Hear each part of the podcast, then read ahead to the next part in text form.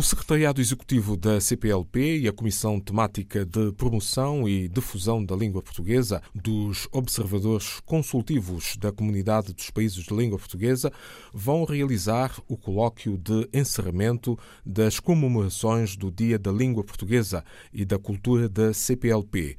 Caiolos de base lexical portuguesa, património linguístico, vai ser o tema. A sessão está agendada para 5 de junho, às às 9h30 no auditório da sede da CPLP, Palácio Conde de Penafiel, em Lisboa. O secretário de Estado das Comunidades da Guiné-Bissau, Keba Banjai, quer que os guineenses na diáspora possam votar nas eleições legislativas previstas para novembro próximo.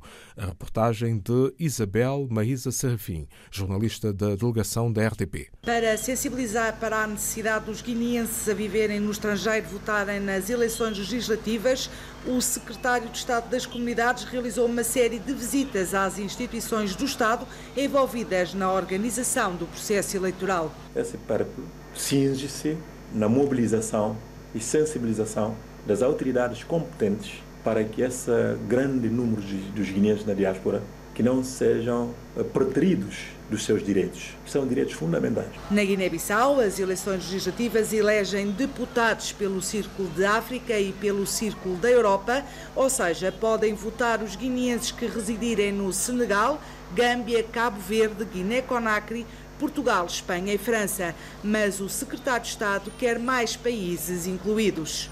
Nós como o Ministério do Estrangeiro, particularmente o Secretaria de Estado das Comunidades, é que, tem, é que faz o recenseamento uh, dos concidadãos na diáspora, a partir dos nossos consulados. E tendo a estatística do crescimento da nossa, uh, dos nossos concidadãos na diáspora, que aconteceu de uma forma explosiva nos últimos anos. Então, no nosso entender, é que seria uma oportunidade perdida do governo não contemplar pelo menos a grande maioria dos guineenses que estão na diáspora. O secretário de Estado pretendia ver incluídos nos círculos eleitorais de África e Europa a Mauritânia, Angola, Inglaterra e Alemanha, porque são locais onde o número de residentes guineenses aumentou consideravelmente. A Guiné-Bissau vai realizar eleições legislativas a 18 de novembro a possibilidade de guineenses no estrangeiro virem a votar nas eleições de 18 de novembro. Em São Tomé e Príncipe, o ensino básico obrigatório estende-se ao nono ano de escolaridade a professora Ricardina Rodrigues e a diretora do Planeamento e Inovação Educativa, Mirabel Ribeiro, na reportagem de Venceslau Renner, jornalista da delegação da RTP. O documento que define as prioridades a serem alcançadas nos próximos cinco anos em cada nível escolar está a ser atualizado pelos professores e parceiros de cooperação. Governo, Portugal, Banco Mundial, Unicef e outros parceiros debatem durante uma semana a política de inserção dos jovens no sistema de ensino. Nós já fizemos uma avaliação e concluímos que aos dois anos de escolaridade da, da pré-escolar, a criança está, estará em boas condições para ingressar ao ensino básico. A diretora do Planeamento e Inovação Educativa aponta as prioridades para a pré-escolar num processo que começou em 2012. O Ministério, neste momento, definiu como política para os próximos cinco anos que todas as crianças de 4 e 5 anos tenham esse acesso ao ensino pré-escolar. No ensino básico, tendo em conta alguns ganhos já adquiridos a nível do ensino básico e, contudo, há uma política também de continuidade dos conhecimentos e habilidades dos alunos do ensino básico, Pretende-se assim dar uma amplitude a este nível de ensino, passando de seis anos para os nove anos de escolaridade. Apesar de avanço, um estudo sectorial identificou fraquezas relativamente às qualidades e competências dos alunos e recomenda o reforço pedagógico. A política de formação dos professores a política de construção de escolas de forma descentralizada, de forma a permitir que numa sala de aula os professores tenham menos alunos por sala e consigam realmente trabalhar novas dinâmicas, estratégias na sua sala de aula. Ganhos e a consolidação da política da educação auxiliado pelos parceiros estratégicos de cooperação. O ensino superior de qualidade no arquipélago é outro desafio dessa estratégia. O ensino básico são tomense para o nono ano de escolaridade. De 21 a 27 de maio, decorre na capital moçambicana a segunda fase de vacinação contra o sarampo e contra a rubéola. A vereadora de saúde, Yolanda Manuel, e o presidente do município de Maputo, Davi Simango, na reportagem de Carlos Jussia, da delegação da RTP. Da campanha. Cala, uma campanha. É o natural pavor de quem pressente que vai levar uma injeção. Mas o pequeno Rubel, tal como milhares de crianças dos 6 aos 14 anos de idade da cidade de Maputo, vão ter mesmo que tomar a vacina contra o sarampo e a rubéola.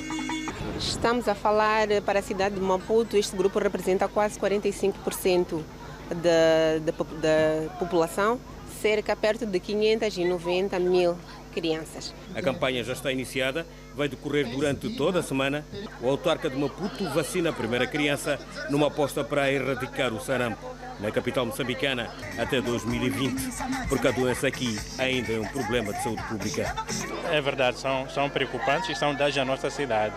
Tivemos em 2016 um número da volta de 71 casos e em 2017 duplicamos praticamente o número. As crianças de Maputo encerram assim uma campanha de vacinação que já percorreu as regiões do centro e norte do país. Desde o início deste ano foram registrados em todo o país 7.200 casos de sarampo, com 72 óbitos, na sua maioria de crianças em terra idade. Vacinação que decorre até 27 de maio, domingo. A exposição Raízes está aberta ao público de Maputo até domingo, uma coletiva que promove o intercâmbio entre artistas, como referiu Tito Spelembe, do Núcleo de Artes, ao jornalista Orfeu Salesboa. De Portas Abertas apresenta-se o Núcleo de Arte em Maputo e com a exposição coletiva Raízes. No fundo, é uma exposição que visa criar um espaço de intercâmbio entre os artistas nacionais eh, associados do Núcleo de Arte e os artistas moçambicanos espalhados pelo mundo além fronteira. No caso concreto, é uma exposição que está cá a Ju, a Ju da Costa, que é uma artista moçambicana radicada em Portugal, concretamente em Lisboa. E é uma exposição que visa criar um momento de interação cultural, momento de aprendizagem, de troca de experiência entre os artistas. Mais do que uma exposição, esta mostra celebra o intercâmbio entre os fazedores das diferentes modalidades artísticas aqui expostas. Pode apreciar a partir da cerâmica tradicional contemporânea moçambicana até a cerâmica, eh, digamos, com outras nuances, como a cerâmica da Jula, tem um pouco dos vidrados, tem outras tendências com um pouco da influência europeia e também pode apreciar a diversidade temática dos quadros de pintura, dos quadros de escultura, passando também pelo desenho. No entanto, é uma fusão de várias modalidades. A mostra que junta 27 artistas, sendo a portuguesa Ju Soares convidada especial, pode ser vista até o dia 27 deste mês no Núcleo de Arte em Maputo. A exposição Raízes, no Núcleo de Artes de Maputo, até domingo. Em Angola, o Presidente da República quer embaixadores atentos à política externa do país e à política internacional. João Lourenço defende uma diplomacia atuante e proativa. Jornalista José dos Santos, da delegação da RTP. Os desafios são grandes e o presidente angolano pretende uma diplomacia económica capaz de fazer face à pobreza e ao subdesenvolvimento latente no país. Com uma diplomacia atuante e proativa, consigamos atrair interesses, investidores e outros recursos capazes de nos ajudarem a transformar o nosso potencial econômico em riqueza real para o benefício dos angolanos. Com a diversificação econômica no topo da agenda da sua governação, as responsabilidades são inúmeras, mas para João Lourenço, o acento tónico deve ser colocado na promoção cada vez maior de uma imagem positiva de Angola. Precisamos de trabalhar no sentido de tornar a nossa diplomacia mais eficiente e virada para a promoção da boa imagem do país, captação do investimento privado estrangeiro e promoção de Angola como, como destino turístico. A racionalização de recursos humanos e financeiros em missões diplomáticas e consulares será, por isso, uma medida imediata. Aumentará o número de países onde teremos embaixadores acreditados, mas não residentes. Prática normal a que recorrem, de uma forma geral, todos os países, de acordo com critérios por si definidos e que, e que em nada diminuem a eficiência no atendimento aos países com quem mantêm relações diplomáticas. O encontro que visa afinar a atuação da diplomacia angolana para os novos tempos reuniu em Luanda 59 chefes de missões diplomáticas na Europa, América, Ásia e África. Chefes de missões diplomáticas de Angola reuniram-se esta semana com o presidente João Lourenço, visando uma diplomacia de mérito. Cabo Verde vai apresentar a sua proposta de mobilidade para o espaço lusófono durante a próxima cimeira da CPLP, marcada para meados de julho deste ano na Ilha do Sal. O presidente anfitrião, Jorge Carlos Fonseca, auscultou os intervenientes na preparação da proposta, jornalista Nélio dos Santos, da delegação da RTP. No espaço de dois meses, o Presidente da República convocou o Primeiro-Ministro, os Ministros dos Negócios Estrangeiros e da Cultura, o Secretário de Estado para a Economia Marítima, o Embaixador de Cabo Verde em Portugal e o Coordenador Nacional da Comissão Organizadora da Cimeira de Chefe de Estado e do Governo da CPLP, para fazer o ponto da situação dos preparativos. Nessa reunião esteve na agenda a proposta que Cabo Verde vai apresentar para a mobilidade no seio da comunidade lusófona. Nós estamos a trabalhar também com os outros Estados, mas eh, com a possibilidade de se avançar em relação ao que temos hoje, mas numa proposta, eh, diria, gradualista, isto é, pode ter várias fases, o que pode permitir que uh, cada país possa aceitar ou aderir a uma, a uma parte de um programa de mobilidade. Jorge Carlos Fonseca garante que os preparativos decorrem a bom ritmo. Entendemos que, faltando um pouco menos de dois meses, uh, há questões que são, estão bem encaminhadas, uh, que não, não levantaram grandes problemas, os problemas da logística, dos hotéis, das viaturas, uh, do apoio às delegações. O Presidente da República promete ter até 10 de junho os documentos que Cabo Verde vai submeter à Cimeira Chefe de Estado e do Governo da CPLP. Nessa altura, o país terá os bolsos de todos os projetos de resolução. Em áreas como mobilidade geral, na área mais específica da de livre circulação de bens e agentes culturais, uh, em área, na área de, dos oceanos e do ambiente, quando vamos apresentar Cabo Verde, apresentar propostas de resolução nessa área, na área da ciência e da tecnologia e uh, na área da cultura. No âmbito da preparação da Cimeira de Sal, a secretária executiva da CPLP visita Cabo Verde a 12 e 13 de junho. A menos dois meses do encontro marcado para 17 e 18 de julho, só falta confirmar a presença do chefe de Estado do Brasil. A cultura, as pessoas e os oceanos é o lema da presidência cabo-verdiana. A proposta de mobilidade para a lusofonia por iniciativa de Cabo Verde vai ser apresentada em julho próximo aos Estados-membros da CPLP. O escritor cabo-verdiano Germando Almeida venceu a edição 2018 do Prémio Camões. A decisão de júri foi anunciada terça-feira no Hotel Tivoli, em Lisboa.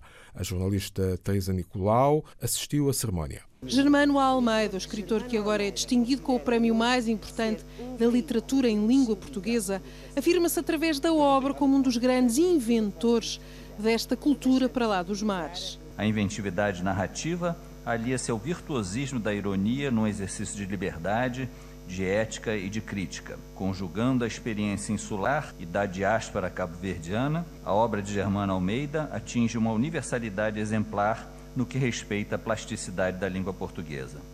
E é assim que o escritor recebe e reage o Prémio Camões com este orgulho partilhado pelo país onde nasceu. É um grande motivo de orgulho para Cabo Verde digamos, nós essas coisas é, é, é, a gente escreve, a gente, digamos, divulga Cabo Verde aquilo, naquilo que a gente, na nossa literatura. De maneira que, aliás, por alguma razão somos considerados como embaixadores de Cabo Verde. E é por isso que, efetivamente, tudo que nos engrandece, engrandece Cabo Verde. Na cerimónia que se sucedeu à reunião dos membros do júri foi a obra de Germano Almeida a ser valorizada como uma das mais distintivas da literatura em português. É uma obra importante porque introduz uma ironia, uma, uma ironia, não um sarcasmo feroz, mas uma ironia subtil, fina e uma autoironia. Com Germano Almeida, Cabo Verde aparece como é realmente, um país cheio de humor, com pequenas histórias. Uh, Germano Almeida consagra as pequenas histórias, hoje está na moda o storytelling, e uh, toda a obra de Germano Almeida é sobre pequenos, os pequenos acontecimentos. Nascido na Ilha da Boa Vista em 1945, é autor de livros como A Família Trago e Dois Irmãos. A obra O Testamento do Senhor Napomuceno da Silva Araújo é um olhar satírico sobre a sociedade cabo-verdiana e foi adaptada para cinema numa realização de Francisco Manso. Licenciado em Direito, é advogado na cidade de Mindelo, na ilha de São Vicente. E O Fiel Defunto é o mais recente romance publicado pela editorial Caminho, espera contar agora com a presença do escritor para a edição da Feira do Livro de Lisboa, que começa esta sexta-feira. Germano Almeida é o segundo escritor de Cabo Verde que recebe o Prémio Camões. Escritor cabo-verdiano Germano Almeida, Prémio Camões. Na reportagem de Teresa Nicolau, jornalista da RTP, escutamos a reação do próprio escritor e também as opiniões dos ministros da Cultura de Cabo Verde, Abrão Vicente, e de Portugal, Luís Felipe Castro Mendes. De recordar que se trata da 30 edição do Prémio Camões. A Feira do Livro de Lisboa vai decorrer de 25 de maio a 13 de junho, no Parque Eduardo VII. Tal como nos anos anteriores, esta é uma iniciativa da Câmara Municipal de Lisboa e da APEL, Associação Portuguesa de Escritores e Livreiros. Esta é a edição 88 da Feira do Livro de Lisboa. Esta sexta-feira, 25 de maio, o Dia de África, em Coimbra, a Casa de Angola leva a efeito diversas atividades em diferentes locais da cidade dos estudantes. Na Praça do Martim Muniz, em Lisboa, um grupo de cidadãos imigrantes juntam-se também numa festa até às 22 horas. No Alentejo, o destaque para a primeira edição do Évora África, que tem lugar no Palácio de Cadaval. Em Lisboa, na sede da UCLA, uma mesa redonda com o tema dos movimentos de libertação às independências. Na Amadora, o nono ciclo de conferências Amar Culturas, a própria RDP África, este ano com o 12º Seminário Internacional sob o lema Provedor de Justiça, Estado de Direito e Cidadania. Para este sábado, 26 de maio, com início às 11 da noite, em Rio do Morro, linha de Sintra, uma festa alusiva ao Dia de África. Sou Fraguete Monteiro, de Doce. Os artistas para essa festa da África, da Guiné-Bissau, Emanuela Nelson, de Angola, Badona, de Santo Meio Príncipe, vários artistas como Fraguete Monteiro, Julema, Otto Diesel, Babilônia Beat, que é grande nosso produtor agora. De Cabo Verde temos Mestre Borges, temos o Idel Monteiro. E de Moçambique temos Isaela para a festa, a grande festa que vai acontecer no Rio de Moro, na linha de Sintra. É uma forma de estarem juntos, de conviver, assinalar África em Portugal? Exatamente. Esses artistas da Guiné-Bissau, Angola, Moçambique, dos cinco países que falam português, foram convidados por mim e por meus amigos para assinarmos este dia, um dia especial, um dia muito especial da África, e para estarmos junto com toda a malta da África e também vamos ter lá um bocado de petisco da nossa comida, gastronomia e cultura. E trocamos ideia e, e muitas mais surpresas, coisas aconteceram. Muita gente, muitos africanos, eh, africanos de todos os países. Exatamente, essa festa tem como questão de reunir toda a gente da África, porque a linha de Sintra, como diz, é África de Portugal. Então, qualquer pessoa que vai à linha de Sintra diz que está na África. Então, é aí no Music Long com a gerente Leonor. Um abraço. Estamos nesse dia com casa cheia, com muito africano. Você que é amigo da África, você que é descendente da África, você que gosta das coisas da África, estamos juntos na Avenida Descoberta, Rio do Moro. Não te esqueça, ao lado da estação mesmo de comboio. É só apanhar comboio do Oriente, Vasco da Gama, tudo vai da linha de Sintra, Rio do Moro. Obrigado. Fraguito Monteiro, porta-voz da festa em alusão ao Dia da África, no espaço Music Lounge, Avenida das Descobertas, 4A, em Rio do Moro, linha de Sinta, Portugal.